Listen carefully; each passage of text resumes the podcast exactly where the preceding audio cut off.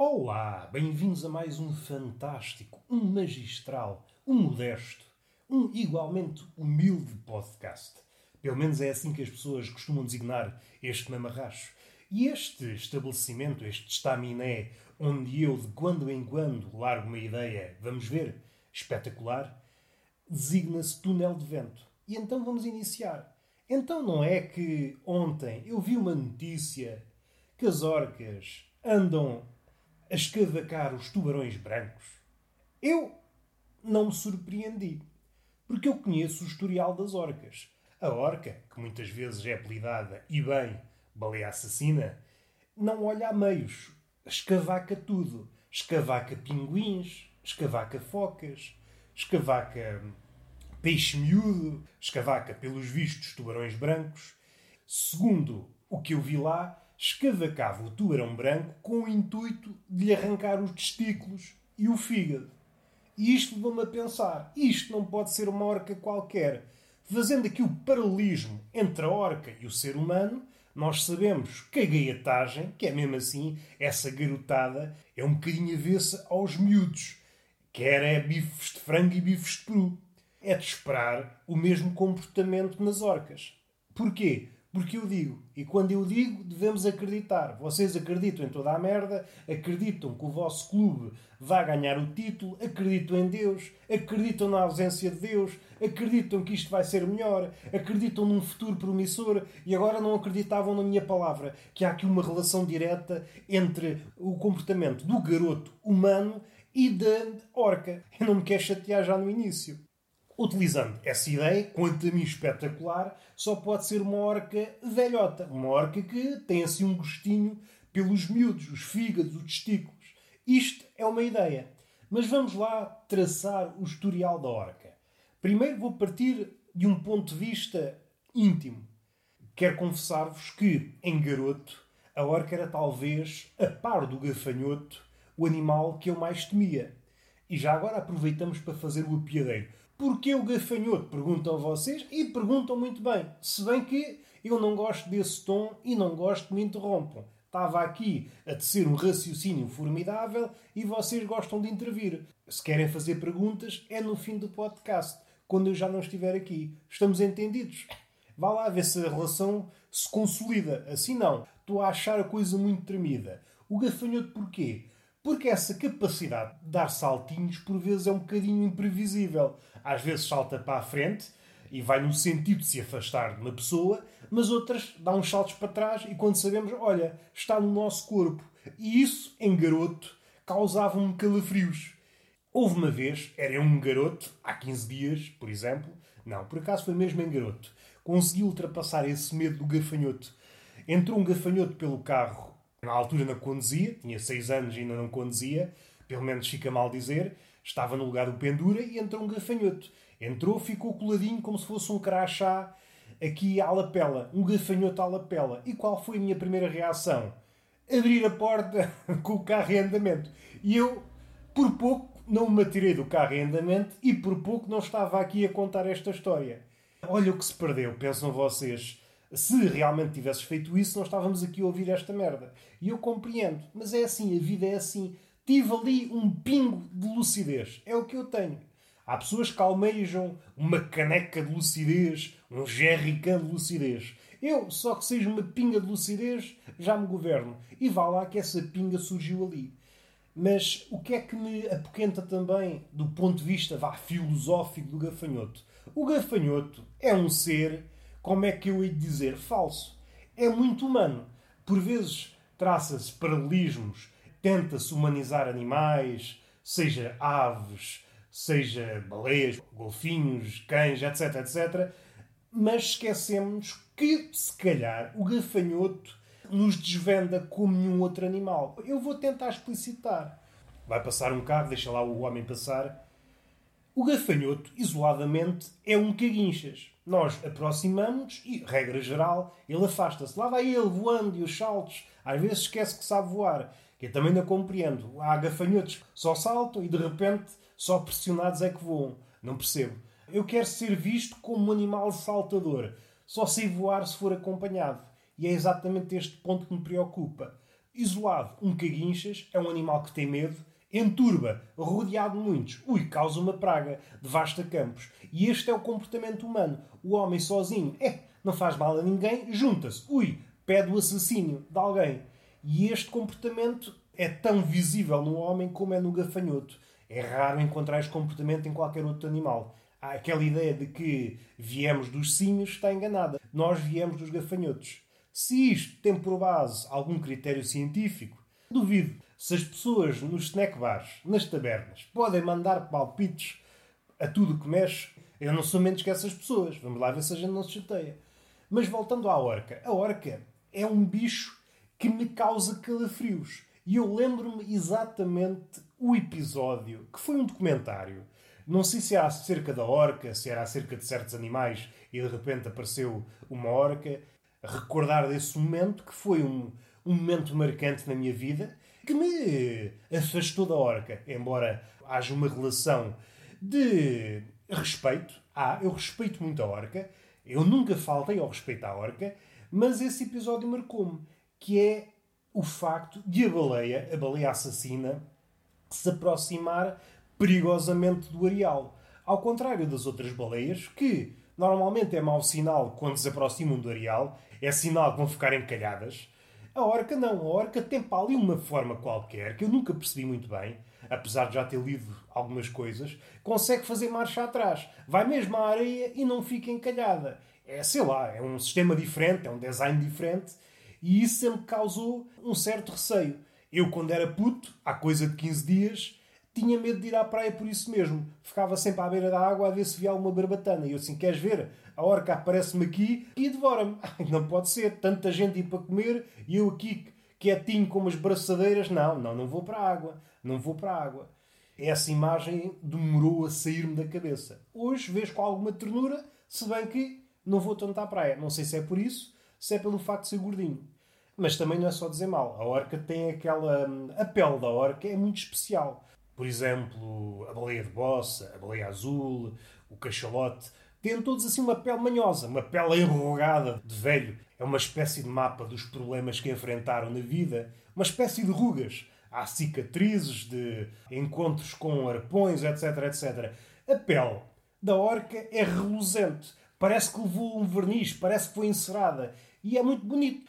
É aquele aspecto, ai que bichinho tão bonito. No fim de contas, é uma assassina. E se há apodo que fica bem no animal, é esse mesmo. Baleia assassina. É aquela tanto devora pinguins.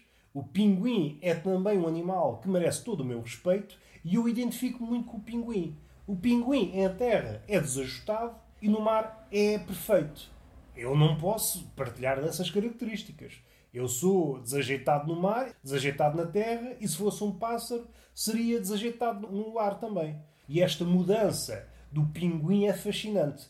Ele é um merdas em terra, mas no mar é majestoso. Como se o oceano fosse o céu do pinguim. Aparecem torpedos, aquelas trajetórias de torpedo. É muito bonito vê-los como que a voar no oceano.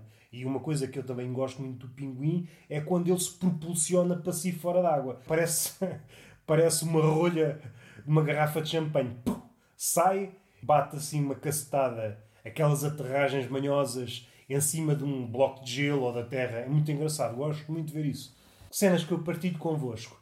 Mas as focas também não é exceção.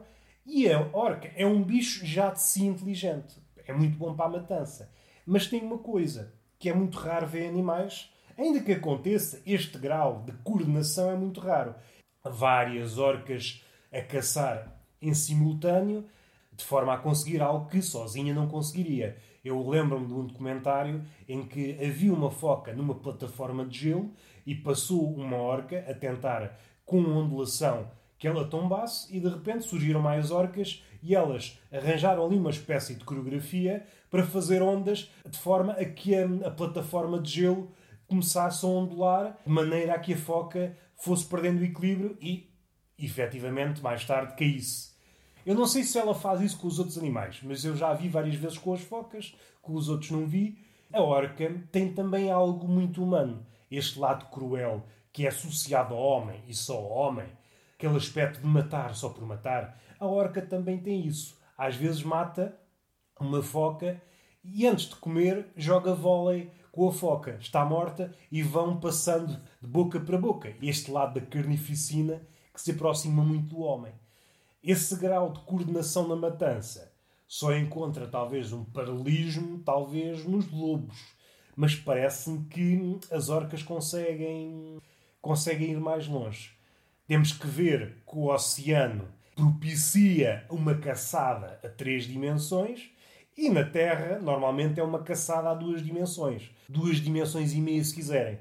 Normalmente o eixo das cotas é desprezado. E tendo isso em conta, se calhar não é exagerado classificar a orca como o maior predador vivo. Não digo de sempre, pode ter existido um melhor, mas atualmente tanto mais que consegue atacar cachalote, um cachalote que é um bicho muito maior que a orca. Só para verem, o cachalote que costuma comer, por exemplo, lulas gigantes, que é uma batalha também engraçada. Imaginem, o cachalote está a lutar pela vida com a lula gigante enquanto a come. Há aqui uma certa compensação de forças, raramente vista no mundo animal, entre a lula gigante e o cachalote. É engraçado como esta luta é uma luta como se fosse defenderem o território, mas ao mesmo tempo o cachalote a querer comer a lula. Isto já, já dei aqui várias voltas, interessa é a orca. É engraçado verificar que esse animal consegue arranjar sempre estratagemas para problemas que, à primeira vista, seriam insolúveis. A nossa sorte é que a orca não é anfíbia, não anda na terra também. Caso contrário, acho que nós íamos à vida. Para o que eu vejo atualmente, as estratégias que a orca usa para caçar, acho que enganava a maioria dos homens. Acho que não tínhamos grande sucesso contra as orcas. Aquela carinha fofa engana. É mesmo uma baleia assassina. Mas vamos voltar ao particular dos tubarões. Esta coisa de arrancar os testículos aos tubarões não me surpreende, dado o historial que eu disse aqui da orca, este apego pela crueldade não me espanta. Se fosse outro animal, espantar-me-ia. Agora uma orca não. E eu não me surpreende se, de hoje para amanhã, houvesse alguém a fazer um documentário sobre as orcas e verificasse que há orcas a jogar uma espécie de golfe no fundo do oceano com os testículos de um tubarão. Eu não me admirava nada. Porque as orcas são assim. Têm este lado cruel, mas ao mesmo tempo brincalhão. O que é que interessa dizer? Falámos das orcas, falámos dos gafanhotos. Olha, podemos falar dos cachalotes. O cachalote é um animal muito engraçado a vários níveis. Do ponto de vista da comunidade, é talvez a comunidade mais complexa a seguir ao homem. Tem várias características que o elevam a um patamar em que nós começamos a duvidar: será que este animal não tem a mesma inteligência que nós ou algo que se assemelhe? Há uma particularidade no cachalote. Eu já vos falei várias vezes do cachalote ao longo destes podcasts, podcasts, mas há aqui uma coisinha que importa referir. E é um aproveitamento que aconteceu várias vezes na história. Os cachalotes têm um comportamento curioso. Eles normalmente andam em bando, a não ser os cachalotes bastante adultos. Normalmente a tendência é que o adulto macho, à medida que envelhece, vai se desapegando do grupo e vai acabar sozinho, solitário. Mas o que é que importa dizer? Quando andam em grupo, salvo erro, o termo para grupo é manada, manada de cachalotes, imaginem que há uma caça à baleia. Uma delas, um dos cachalotes, é ferido gravemente. O que é que sucede? Os outros cachalotes fazem uma formação. Essa formação tem o nome de Margarida. Dispõem-se à volta do cachalote ferido. Esse círculo de proteção. E isso, num mundo sem o homem, garantia a proteção. Imaginem um animal qualquer, seja uma orca tentar devorar um cachalote mais enfermiço, os outros cachalotes punham-se todos à volta e isso movia as orcas continuarem. Ora, o homem já sabem como é que é. Aproveita-se. Esta defesa que é eficaz no mundo animal é uma fragilidade quando o homem entra em jogo. Por isso houve várias matanças. Normalmente aproveitam-se deste espírito de comunidade que o cachalote tem. Por isso é que o cachalote tem vários apodos, várias alcunhas, mas uma das alcunhas é o bom gigante. O cachalote e outras baleias têm um lado caricatural muito engraçado, passa a redundância. A caricatura, a maioria das vezes, é engraçada. mas é o olhinho muito pequenino, desproporcionalmente pequeno. Parece que é uma caricatura viva e isto é engraçado. Parece que foi posto ali por graça. Olha, falando deste círculo, este círculo de proteção leva-me para uma coisa. Há um mito de Zeus e os coretes, que eu falei no episódio anterior, ou há dois episódios, já não me recordo. E este círculo, que está presente em várias coisas, seja nas alcateias, seja até nos cachalotes, e neste mito em especial, a figura do círculo caracteriza uma emboscada. No centro do círculo há a presa, e é uma presa que está em vias de sucumbir. O círculo é muito maior do que a presa. Mas, neste mito em questão, até há um antropólogo que tem um livro chamado Bode Expiatório, levanta esta questão, o porquê deste mito ser diferente, mas não é por aí que nós queremos ir. Esses guerreiros, os coretes, fazem barulho para abafar o choro do menino Zeus. Na altura, o Zeus era pequenito. E para que tudo isto? Para que o seu pai Cronos, que sabia que havia um Deus, um filho, que o viria destornar, e o que é que sucede? À medida que os guerreiros faziam barulho, Zeus ainda barrava mais.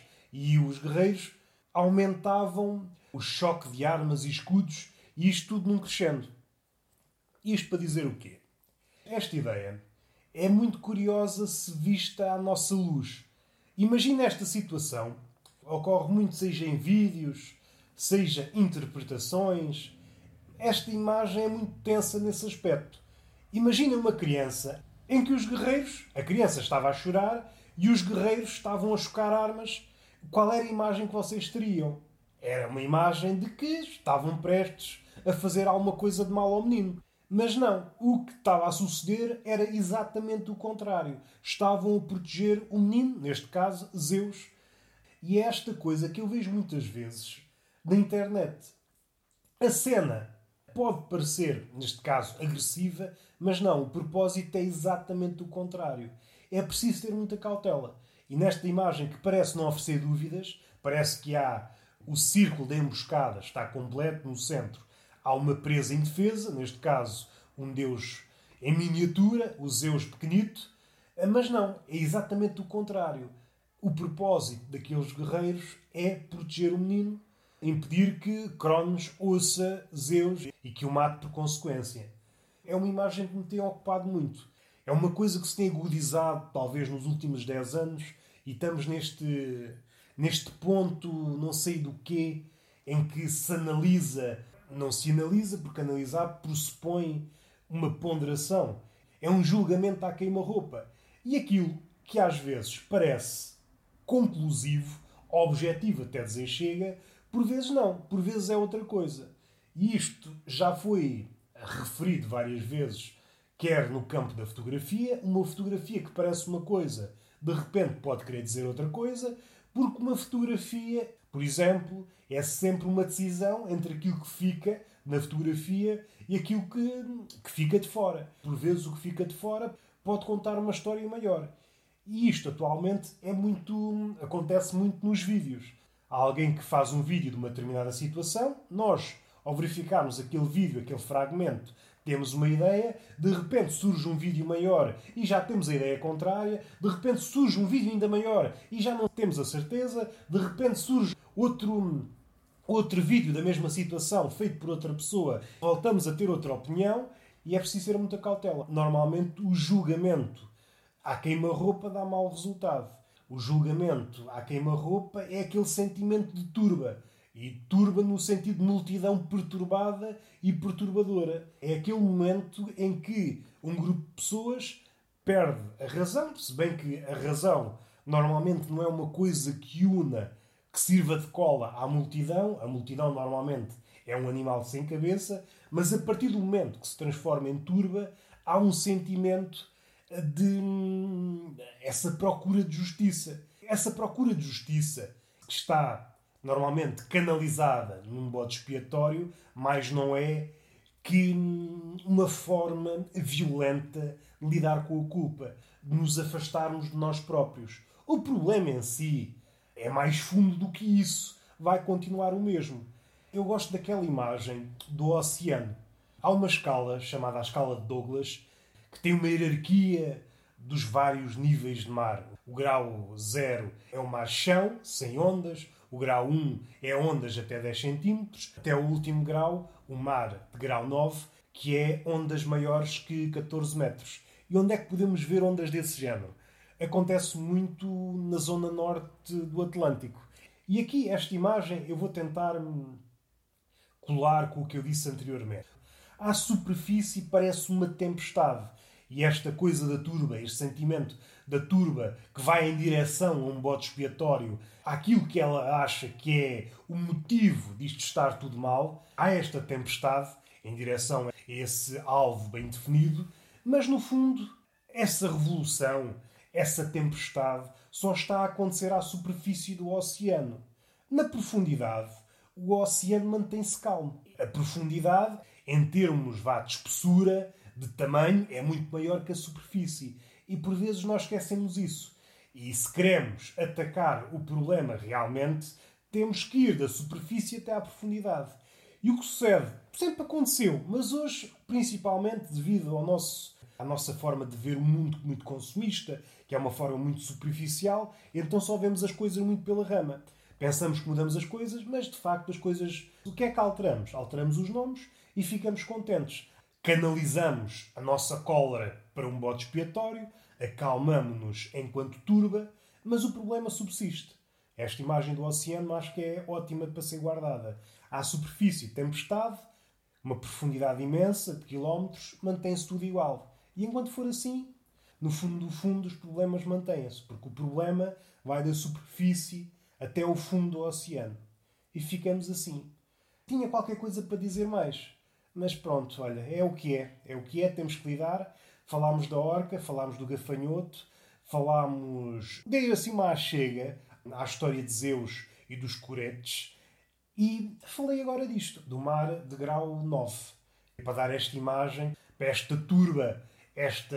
Até podia dar aqui um lamiré. Estou a ler um livro de antropologia, o antropólogo, o Sr. René, fala muito disso, que há uma tendência, um apagamento desta coisa da turba que é uma propensão para o assassinato. E há uma espécie de apagamento, seja em literatura, nas várias versões que vão se tornando mais uh, limpas, que às vezes no mundo real. Quando a multidão se transforma em turba, normalmente há uma sede de sangue. Esta sede de sangue vai em direção a um bode expiatório, pode ser eh, de origem racista, os judeus sofreram como nenhum outro povo essa tensão, essa inclinação para encontrar um bode expiatório. Tudo o que está mal no mundo, a culpa é dos judeus. E eu, atualmente, vejo este sentimento muito aceso. Há este sentimento de turba. E quando o sentimento turba, seja nas redes sociais, seja no mundo, está muito ativo, a coisa está prestes a descambar. Porque a razão já ficou lá para trás. Podemos tentar analisar, mas a razão já ficou lá para trás. A turba governa segundo outras leis. É essa sede do sangue, a cólera e formas de ocultar a verdadeira culpa. A turba, nesse aspecto, sofre do mesmo problema que um homem só. Enquanto não lidar com a própria culpa, o problema continuará. E voltamos outra vez à imagem do oceano, superfície consciente, profundidade inconsciente. E há uma coisa que Freud diz, e acho que é muito hum, verdadeira que é quando nós não tratamos os problemas, eles mais tarde ou mais cedo virão à tona e com uma força muito maior. E isto tanto é válido para uma pessoa apenas ou nessa conformação, esse animal sem cabeça que é a turba. Nós, quando não conseguimos resolver a culpa, isso mais tarde vai transformar-se no inferno. Bom, estamos falados. Houve galhofa, houve uma parte de seriedade, houve hum, erudição, Sim, senhor, ficamos assim. Beijinho na boca e uma palmada fogosa e igualmente didática numa das nádegas. Então ficamos assim. Até à próxima.